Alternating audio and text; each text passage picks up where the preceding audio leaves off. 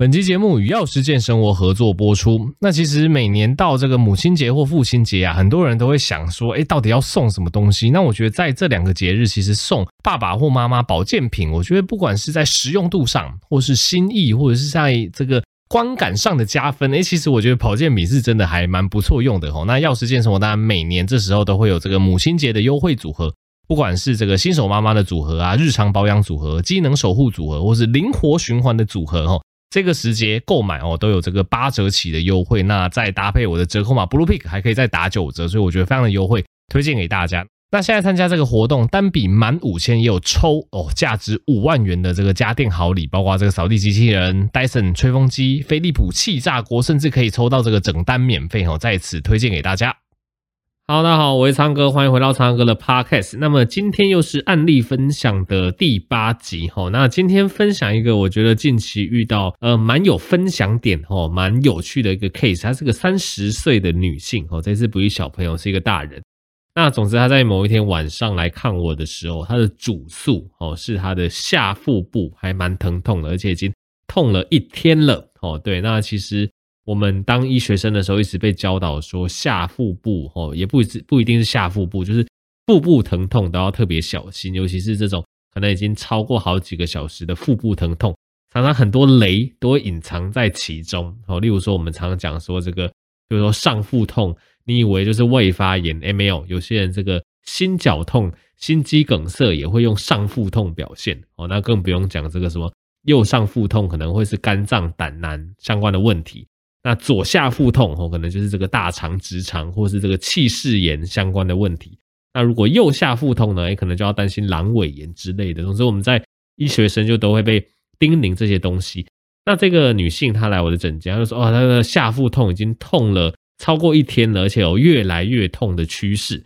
哦，大概听到这个主诉，你就会觉得，嗯，这个不单纯哦，因为其实老实说，肚子痛最常见的就是一些消化不良哦、便秘或是肠胃炎。那老实说，这一类。消化不良或肠胃有点痛，它大部分就是呃一阵一阵，而且可能会有一些明确的拉肚子啊，会有其他的线索哦去支持你哦，可能就单纯是消化不良或是肠胃炎。但是这种哦痛超过一天了，而且它的痛是一直持续痛的哦，它并不是那种一阵一阵的绞痛，就觉得嗯怪怪的，所以我就是就请他躺到床上，然后去做一些腹部的一些检查这样子。那么腹部的检查哦，其实是有一定的顺序，叫做视听叩触。我就先视诊，视诊就确认有没有皮肤上长什么东西啊，然后听诊哦，听一下这个长音哦，看长音有没有说过快、过慢，或有什么特别的异常。然后叩就是叩诊，叩诊就会看各个器官的一个相对位置哦，有没有胀气特别严重，有没有哪些器官的肥大哦，都可以用这个叩诊去检查。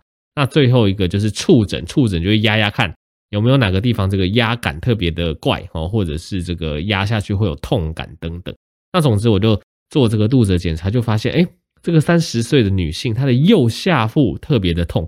那当然我们医生看到这个右下腹特别的痛啊，这个内心的警示灯就会亮起来哈，因为就是一直被耳听面命说右下腹痛哦，非常有可能是这个阑尾炎，或是俗称这个盲肠炎的一个前兆啊。哦，那就问一下这个女性，哎，她好像真的右下腹痛这个。痛得特别厉害，而且按下去哦，甚至会叫出来，我真的蛮不舒服的。所以当下哦，其实我并没有让他在我的诊间待太久哦，因为如果是这个右下腹痛，如果真的是阑尾炎的话，它变成是一个急症哦。因为阑尾炎如果拖着，如果没有赶快处理的话，也可能就会越来越发炎，越严重，甚至可能会化脓，那甚至这个阑尾破掉，甚至有可能会引发腹膜炎。对，然后我又觉得，诶，他体温好像真的有点偏高。又右下腹痛，我压的又非常不舒服，就符合几个阑尾炎的一个身体检查的一个表现，就觉得嗯，这个好像不能拖，所以我就赶快开了转诊单，后让他去附近的这个医院接受进一步的检查。通常如果要确诊阑尾炎，大概还是要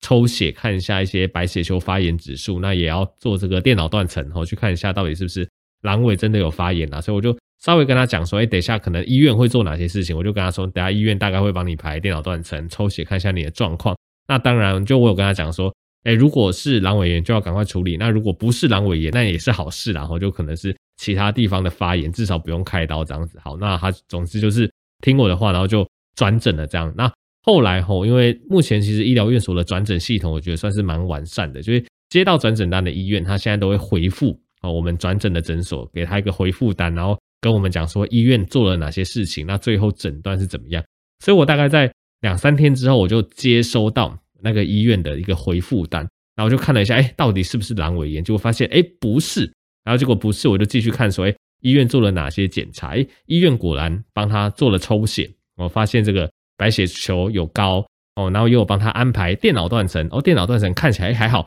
阑尾并没有一个发炎的状况。然后结果最后诊断竟然是泌尿道感染，哦，就是一个相对来讲容易治疗的疾病啦，哦，因为泌尿道感染在女性比较容易发生，因为女性的尿道比较短，哦，所以通常女性有这个泌尿道感染发生的时候，大部分都会这个。小便的这个灼热感、频尿感，哦，然后对，大部分都是这种小便的相关症状，或是血尿等等。但是有些人他泌尿道感染的症状就比较不典型，好像我遇到的这个女性就是，她并没有所谓的小便灼热或频尿这些很明显的感觉，她反而直接是以下腹部疼痛为表现，哦，这个也是泌尿道感染有时候。呃，会被 miss 的地方，因为真的有比较少数的病人，泌尿道感染是没有小便的症状，他就给你用下腹部去做表现，然后这时候如果你没有做一个比较完整全套的检查的话，诶，可能就会 miss 这个诊断这样子。那你说，诶，方伟哥，那如果当时你有帮他验尿的话，是不是就会抓出这个诊断？老实说，我我觉得也不一定哈，因为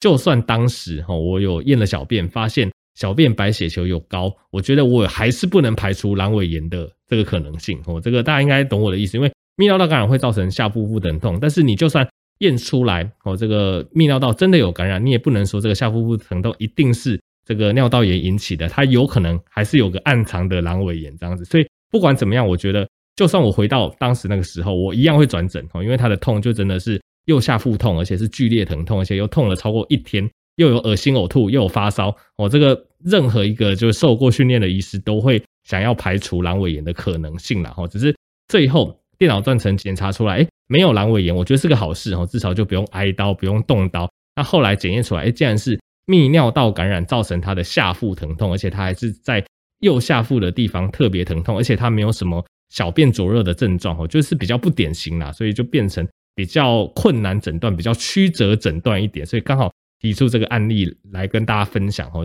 那总之，大家如果有一些小便疼痛、频尿哦，那可能这个有点失禁或甚至血尿，当然这些都有可能是泌尿道感染的症状。那比较特别是，诶，如果下腹疼痛，诶，可能要注意，也有可能是泌尿道感染相关的症状这样子。那总之，如果说有类似这样的症状，医疗院所通常都会安排相关的一些尿液检查，看一下尿液中有没有一些白血球，有没有一些。细菌的代谢物就会确诊是不是泌尿道感染哦。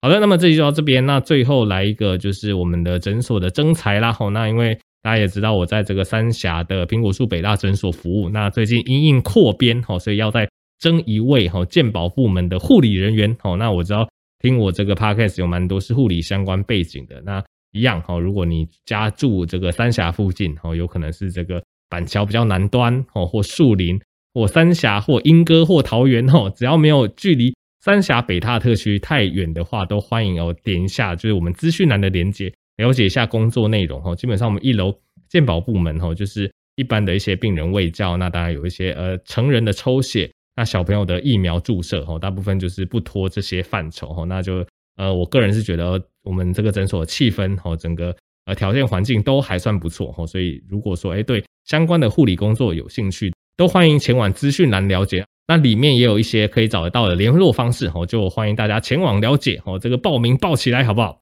好，这就到这边啦。那喜欢这一类频道，就欢迎把这个苍蓝鸽的医学通识推广给更多人知道，那让大家可以在通勤哦，或是做任何事情的时候，都可以无痛学习医学知识。那也可以支持我的这个线上课程跟药师健生活保健食品。那我们就下集再见喽，大家拜拜。